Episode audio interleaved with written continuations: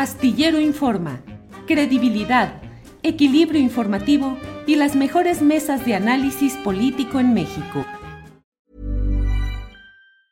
It's that time of the year. Your vacation is coming up. You can already hear the beach waves, feel the warm breeze, relax and think about work. You really, really want it all to work out while you're away. Monday.com gives you and the team that peace of mind. When all work is on one platform and everyone's in sync, things just flow wherever you are. Tap the banner to go to Monday.com. Hey, it's Ryan Reynolds, and I'm here with Keith, co star of my upcoming film, If, only in theaters, May 17th. Do you want to tell people the big news? All right, I'll do it. Sign up now and you'll get unlimited for $15 a month in six months of Paramount Plus Essential Plan on us. Mintmobile.com slash switch. Upfront payment of $45 equivalent to $15 per month. Unlimited over 40 gigabytes per month. Face lower speeds. Videos at 480p. Active Mint customers by 531.24 get six months of Paramount Plus Essential Plan. Auto renews after six months. Offer ends May 31st, 2024. Separate Paramount Plus registration required. Terms and conditions apply if rated PG. Y profesor de la UAM Xochimilco. Damos también las gracias a Luis Herrán Ávila. Él es profesor de historia en la Universidad de Nuevo México. Luis, buenas tardes. Muy buenas tardes, Julio. Eh, ¿Qué tal, Harim? ¿Cómo estás? Gusto en verte. Gracias. Eh, Harim, em, comienzo, comienzo contigo, Harim, para preguntarte acerca de este tema. Eh, los, um, ¿Las Fuerzas Armadas de México realmente son incorruptibles? Cuál es su historia, cuáles son los ejemplos positivos, negativos que tenemos en este tema, Jarín. Bueno, pues bueno, buenas tardes otra vez, eh, eh, Julio, Luis. Bueno, podría empezar diciendo esto. Las actuales Fuerzas Armadas que tenemos en México como organización se remontan a las primeras décadas de este siglo. Recordemos que tras la derrota final de Victoriano Huerta en 1914, el viejo, bueno, el antiguo ejército porfirista se deshizo, bueno, de hecho, el Estado porfirista desapareció y después los generales revolucionarios poco a poco van construyendo un nuevo Estado y en, eh, como parte de la construcción de ese Estado se crean unas nuevas Fuerzas Armadas, se distinta a lo que fueron las Fuerzas Armadas porfirianas. Digo, para empezar, los generales que las fundieron sus ascensos en el campo de batalla de, origen clase media popular y ya para, eh, ya para media, eh, desde mediados de los años 20 y hasta los años 30, va, se van a ir eliminando poco a poco los distintos ejércitos revolucionarios que servían a las órdenes de sus jefes o de caudillos regionales. Podemos decir un ejército revolucionario, revolucionario que, bueno, digamos, va a ser distinto a otros ejércitos latinoamericanos porque en un primer momento bueno, estamos teniendo problemas de comunicación. Jarim Gutiérrez, eh, déjame ver. a las oligarquías porfiristas, pero digamos. Bueno, eh, vamos a, dejar un poco ahí a Jarim. Eh, sí, vamos y vamos a ver cómo podemos estabilizar un poco el Internet. Vamos, mientras tanto, con Luis Herrán. Luis, ¿qué hay sobre esta discusión tan generalizada acerca pues de la Guardia Nacional, ahora integrada a la Sedena, eh, lo que se habla de que es una corporación, las Fuerzas Armadas, con una gran respetabilidad social y que eso nos ayuda a plantear que puedan evitar la corrupción como tales. ¿Qué opinas, Luis? Eh, bueno, de nuevo, muchas gracias por la invitación. Em, me parece que es, digamos, uno, uno quisiera pensar que, es, que, que, es, eh, que ese es el caso, ¿no? Que las Fuerzas Armadas son, eh, digamos, la institución no solo más aceptada por la ciudadanía, pero también eh, un ejemplo de, de, moralidad y de rectitud, ¿no? La realidad, digamos, no, no, no, es, no es necesario hacer unas investigaciones muy profundas para ver todas las manchas que tienen las Fuerzas Armadas en su desempeño, digamos, en las últimas décadas lo que a, mí me preocupa, digamos, el, el, tono con el que desde, desde la presidencia nos, nos afirman que, que los casos, si, si existen todavía casos, por ejemplo, de violaciones de derechos humanos, que son cosas excepcionales y que no, eso no debería ir en detrimento de, de, de la labor que realizarían las Fuerzas Armadas en general, incluyendo la nueva Fuerza Armada que será eh, la Guardia Nacional. Eh, digamos, hay, muchos ejemplos. El, el, el, problema es que, eh, digamos, como, como esto se ha manejado como un proyecto fundamental para la, la, estrategia de seguridad que está planteando el presidente, las, las la disidencia o la crítica eh, de distintos actores políticos o de nosotros como observadores eh, o del periodismo, etcétera, eh, se toman esencialmente como una, una especie de, de reto al, al, al, programa general de la cuarta transformación, lo cual me parece no solo injusto, sino también contraproducente. Porque eh, se cierran los oídos, sobre todo en presidencia, se cierran los oídos a voces que mm, eh, por lo menos estamos tratando desde nuestras muy eh, humildes tribunas, en redes sociales o en estos espacios que se nos dan, de llamar la atención ¿no? a, a, los problemas que puede haber en expandir o, o sobre expandir el papel de las Fuerzas Armadas en nuestra sociedad y, eh, y básicamente simplemente expresar esas preocupaciones, ¿no? Me parece que, que, que ahí en de, de, fondo lo que hay es un problema eh, que ya se ha eh, platicado mucho respecto al, al gobierno eh, actual, que es la poca tolerancia que hay hacia eh, la, la, disidencia, la crítica, incluso la crítica más suave y más matizada que viene de, de, desde dentro de, eh, de las izquierdas o del morenismo. Bien, Luis. Eh, leí en uno de los uh, tweets uh, que has comentado, que has puesto sobre este debate que se está dando, decías que las Fuerzas Armadas históricamente no son propicias, no les gustan y son propicias para los controles democráticos civiles. ¿Es así, Luis? Pues sí, yo diría, digo, habrá, habrá quienes, quienes eh, quizás disientan de mí, de mí, pero digamos, haciendo una revisión muy somera de la historia de las Fuerzas Armadas en México, lo que vemos es que, eh, y quizás esto es lo que Harim eh, eh estaba tratando de exponer, es que, eh, digamos, las Fuerzas Armadas actuales tienen históricamente un origen revolucionario, ¿no? Pero hay un proceso que se da sobre todo a mediados del siglo XX, que es el, el proceso de la llamada eh, civilianización, ¿no? O el civilismo de el, del nuevo sistema político, cuando se, se el, el PRM el PNR y luego el PRM se transforman en el PRI, que es la idea de, acotar los espacios que tienen los militares, particularmente en, eh, en, las secretarías y por supuesto en el Ejecutivo, ¿no? el cambio de, eh, de presidentes militares al primer presidente civil con Miguel Alemán fue muy importante en ese sentido. Lo que las investigaciones históricas apuntan es que esto es, digamos, es un proceso un poco engañoso porque los militares realmente conservaron muchísima, muchísimo poder, tuvieron, siguieron teniendo una voz muy fuerte dentro del sistema político y eh, a partir de, del alemanismo los militares se colocaron en otros, en otros eh, ámbitos de la administración civil y conservando o también, eh, formando parte de este nuevo sistema político en el cual eh, digamos, los intereses sectoriales, los intereses eh, eh, económicos también juegan un papel importante.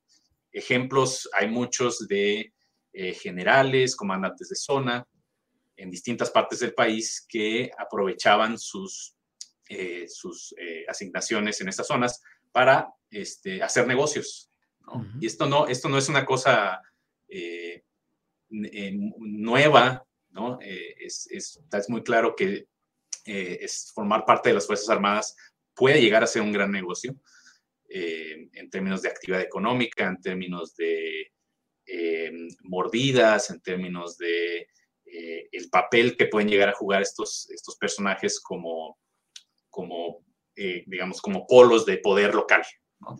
Entonces, esta es una dinámica que, que, a mi parecer no, no ha desaparecido y em, la otra cuestión que va relacionada a esa, a esa digamos, historia poco comentada de, corrupción dentro de las Fuerzas Armadas es esto de la transparencia, ¿no? Las Fuerzas Armadas son una institución muy reacia a la transparencia, a la rendición de cuentas. Es parte de, digamos, de su, de su ADN como institución. Em, y en parte, eh, el problema es que desde presidencia y desde otros actores políticos oficialistas, se está reforzando esa idea de eh, las Fuerzas Armadas incorruptibles, en los que la crítica no, no vale o es una crítica que simplemente busca eh, restarle puntos al gobierno actual, ¿no? Cuando eh, lo, que, lo que vemos y revisamos, digamos, los trabajos de la gente que ha estudiado esto es que la cuestión no es tan sencilla y que aún si la ciudadanía ve a las Fuerzas Armadas como la institución más confiable, eh, estaba viendo la cifra, era algo así como el 60%. ¿no? Eh, digamos, aún así hay un 40% que no podemos desestimar de gente que no las considera necesariamente a una institución confiable. Habría que quizás, digamos, son juegos de números, ¿no? Pero eh, lo, lo, que, lo que yo veo es como una ambivalencia más bien. ¿no? La gente aplaude el papel de las Fuerzas Armadas en cuestiones como, digamos, la seguridad o en, en cuando hay desastres naturales, pero también estamos conociendo más eh, pues la, la, historia, incluso la historia reciente, como en el caso de Ayotzinapa, en que las Fuerzas Armadas cumplen un papel, eh, por decirlo menos, eh, digamos, terrible. ¿no? Claro. Bien, gracias Luis. Vamos a ver si ya podemos. Jarim ya está por aquí. Vamos a ver si ya se recupera la, la comunicación. Jarim, estabas hablándonos de la integración, pues, de, este ejército clase mediero y urbano. Adelante, por favor. Sí, bueno, bueno, bueno, podrían continuar donde me quedé diciendo. Efectivamente, en sus orígenes, el, el ejército mexicano, el actual, sí era un ejército popular, no lo discuto, pero también hay que decir que el que sea un ejército popular no garantiza en sí que sea un ejército eh, honrado en el sentido de que es incorruptible y de que no, no no aprovechen los militares su posición de poder para un beneficio personal. Bueno, podemos recordar los mismos chistes que hacía el Álvaro Obregón, de que él era el general más honrado de la revolución porque nada más tenía una mano para robar y los demás lo hacían con dos. Bueno, diremos que no se puede sostener históricamente que el ejército a lo largo del último siglo haya sido incorruptible.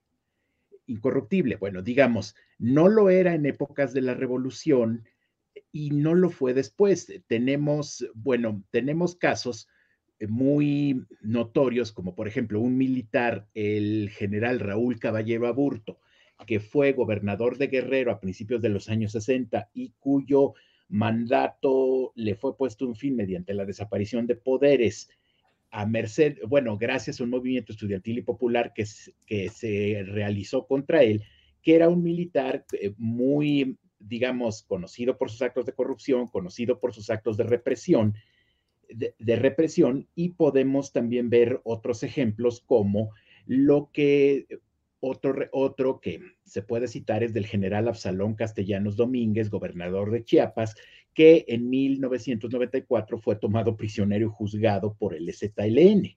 Y luego también otro ejemplo que citaba yo hace poco en redes sociales es uno, bueno, que eh, ha vuelto a ser de actualidad por la reciente, bueno, por la, bueno, por, eh, por la reciente captura de Rafael Caro Quintero, de que este personaje en los años 80 en Chihuahua era capaz de tener un rancho enorme, el Búfalo, con cientos de hectáreas sembradas de marihuana, con eh, miles de peones cosechándola y con camiones que la llevaban a Estados Unidos, y al parecer las autoridades militares de Chihuahua no se habían dado cuenta. Digamos, hay mucha información anecdótica que se puede consultar en la prensa durante el siglo XX donde se involucra a militares con actos de corrupción. Y desde luego que desde que los militares empiezan a ser empleados en el combate hacia el narcotráfico, hacia el cultivo de drogas ilícitas. Ready to pop the question? The jewelers at BlueNile.com have got sparkle down to a science with beautiful lab-grown diamonds worthy of your most brilliant moments. Their lab grown diamonds are independently graded and guaranteed identical to natural diamonds, and they're ready to ship to your door. Go to Bluenile.com and use promo code LISTEN to get $50 off your purchase of $500 or more. That's code LISTEN at Bluenile.com for $50 off. Bluenile.com code LISTEN. Hey, I'm Ryan Reynolds. Recently, I asked Mint Mobile's legal team if big wireless companies are allowed to raise prices due to inflation. They said yes. And then when I asked if raising prices technically violates those onerous two year contracts, they said, What the f are you talking about, you insane Hollywood ass? So to recap, we're cutting the price of Mint Unlimited from $30 a month to just $15 a month. Give it a try at mintmobile.com slash switch. $45 up front for three months plus taxes and fees. Promo for new customers for limited time. Unlimited more than 40 gigabytes per month. Slows. Full terms at mintmobile.com.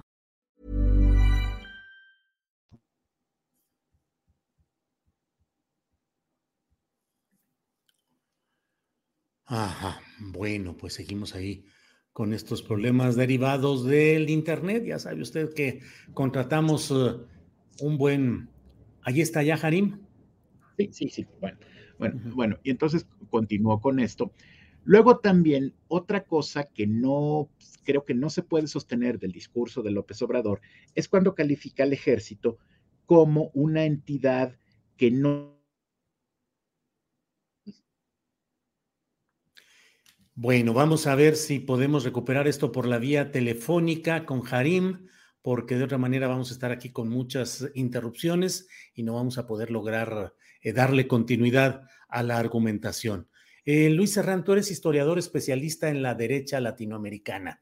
Este tipo de acciones como las que estamos viviendo, eh, de esta aprobación de una nueva forma legal de la Guardia Nacional, están implicando también un debate muy peculiar fuerzas de derecha que antes apoyaron la militarización con Felipe Calderón, ahora sacan la pancarta de no a la militarización y reprueban lo que se está haciendo.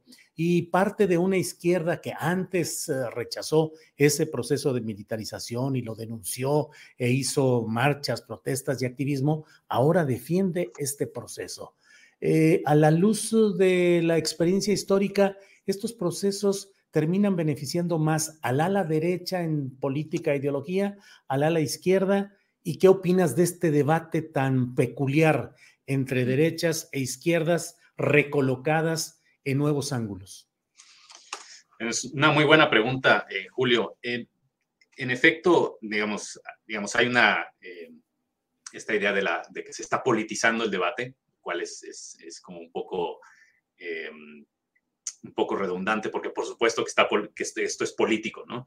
Pues eh, la derecha o, ciertos grupos que antes eh, apoyaron eh, la estrategia de, por ejemplo, de Felipe Calderón, lo, lo, que el argumento que están utilizando es el, el del el miedo a la concentración de poder y el del uso, digamos, el uso faccioso, sobre todo políticamente, de las instituciones de seguridad, incluyendo las Fuerzas Armadas.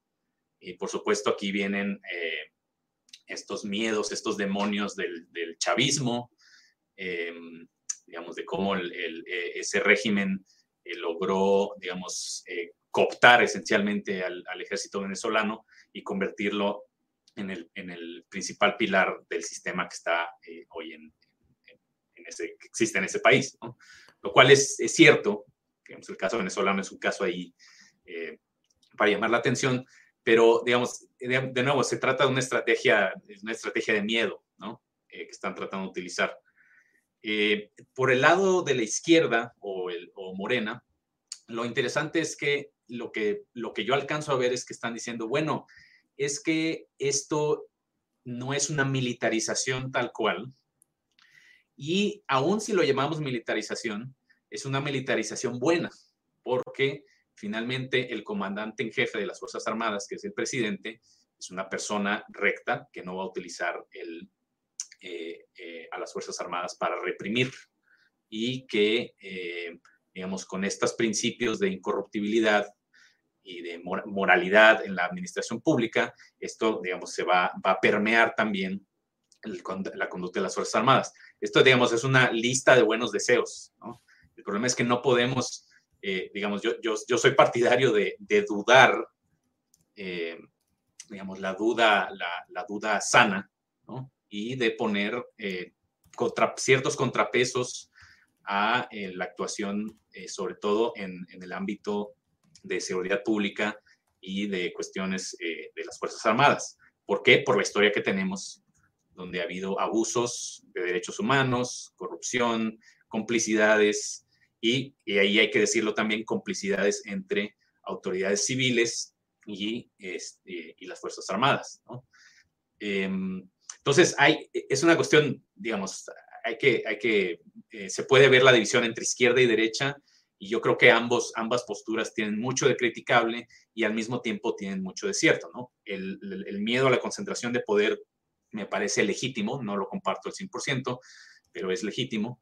Y el, el, eh, el, argumento de la izquierda de que esta, digamos, este es un proceso de transformación y que, y que em, eh, el ejército, las Fuerzas Armadas son pueblo uniformado, digamos, también hay algo ahí eh, tan, cuestionable. ¿no? Ahora, en el ámbito latinoamericano, em, digamos, efectivamente hay, hay este, historias, ¿no? De dictaduras militares, etcétera pero también hay, por ejemplo, un caso que me interesa mucho estudiar a mí, que es el de Colombia, en el cual em, también, digamos, en los años 60 se, se, pasó la Policía Nacional, que era una institución nueva, se pasó a, eh, a, pasó a manos del Ministerio de Defensa o el Ministerio de Guerra, como se llamaba en ese entonces, lo cual causó muchos problemas, precisamente cuestionamientos sobre sobre el, papel que iba a jugar la Policía Nacional y efectivamente a lo largo del conflicto colombiano, sabemos muy de varias décadas, la Policía Nacional jugó un papel eh, muy cuestionable en violaciones de derechos humanos, abusos, etcétera, etcétera.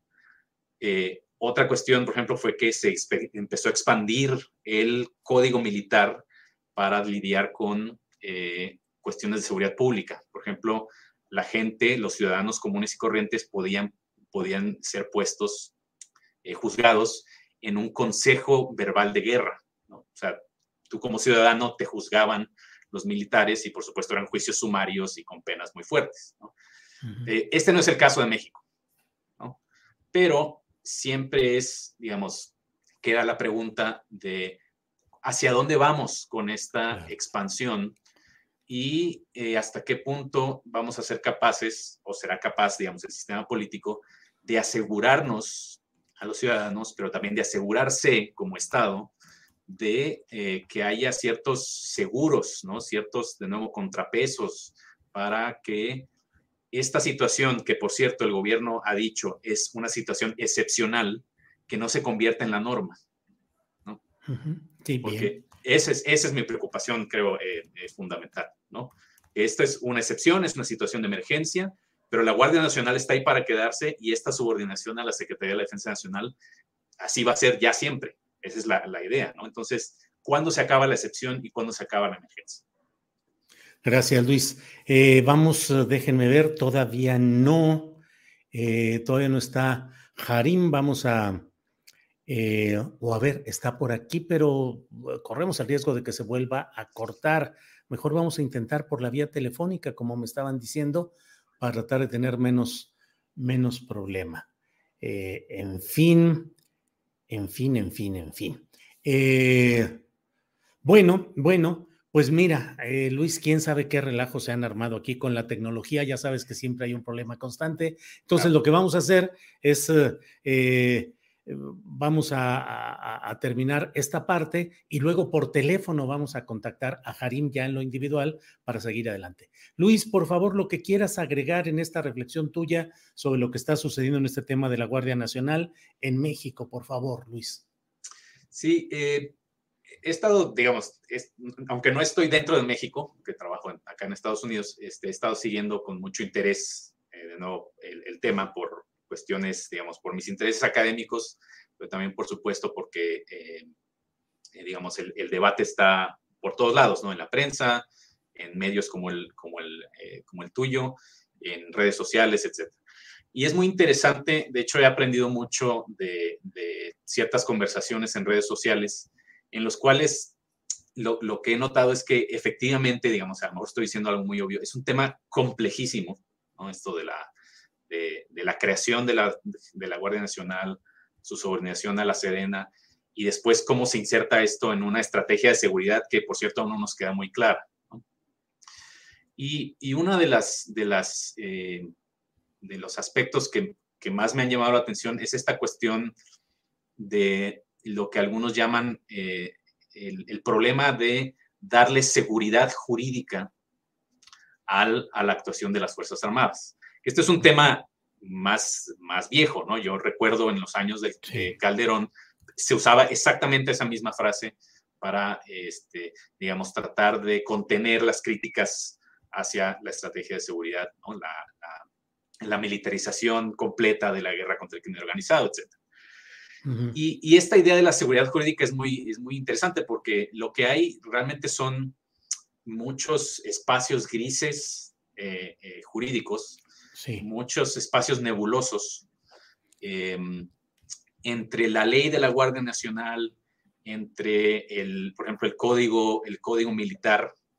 Eh, digamos, hay varias eh, piezas de legislación que, mm, que aunque parecen acotar, digamos, la, función de los, de los militares, o por ejemplo, que a veces son muy específicas en los casos en los que los militares pueden ser juzgados o no por autoridades civiles, lo que vemos em, es que hay una separación, digamos, la ley puede decir muchas cosas, pero hay una separación, por supuesto, entre la ley y la práctica.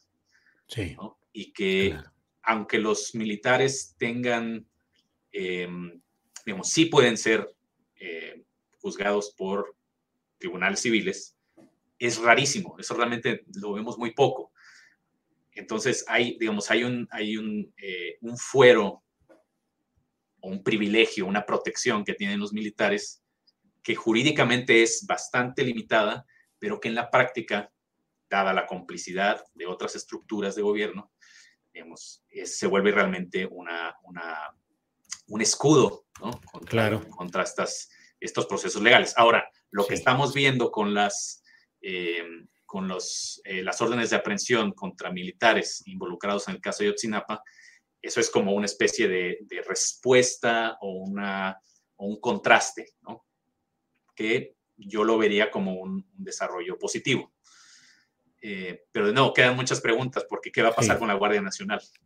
Claro, pues sí, pues muchas preguntas y muchas respuestas en espera de. Así es que Luis Errante, agradezco mucho esta posibilidad de estar hoy eh, viernes 16 de septiembre en este programa donde procuramos analizar y tener estos puntos de vista sobre lo que está pasando en el país. Te agradezco mucho, Luis, y seguimos en contacto. Imagine the softest sheets you've ever felt. Now imagine them getting even softer over time. That's what you'll feel with Bowl and Branch's organic cotton sheets. In a recent customer survey, 96% replied that Bowl and Branch sheets get softer with every wash. Start getting your best night's sleep in these sheets that get softer and softer for years to come. Try their sheets with a 30-night guarantee. Plus, get 15% off your first order at bowlandbranch.com. Code BUTTERY. Exclusions apply. See site for details. Hi, I'm Daniel, founder of Pretty Litter. Did you know cats tend to hide symptoms of sickness and pain? I learned this the hard way after losing my cat, Gingy. So I created Pretty Litter, a health monitoring litter that helps detect early signs of illness by changing colors, saving you money and potentially your cat's life. Pretty Litter is veterinarian developed, and it's the easiest way to keep tabs on your fur baby's health right at home. Go to prettylitter.com and use code ACAST for 20% off your first order and a free cat toy. Terms and conditions apply. See site for details. Para que te enteres del próximo noticiero, suscríbete y dale follow en Apple, Spotify, Amazon Music, Google o donde sea que escuches podcast. Te invitamos a visitar nuestra página julioastillero.com.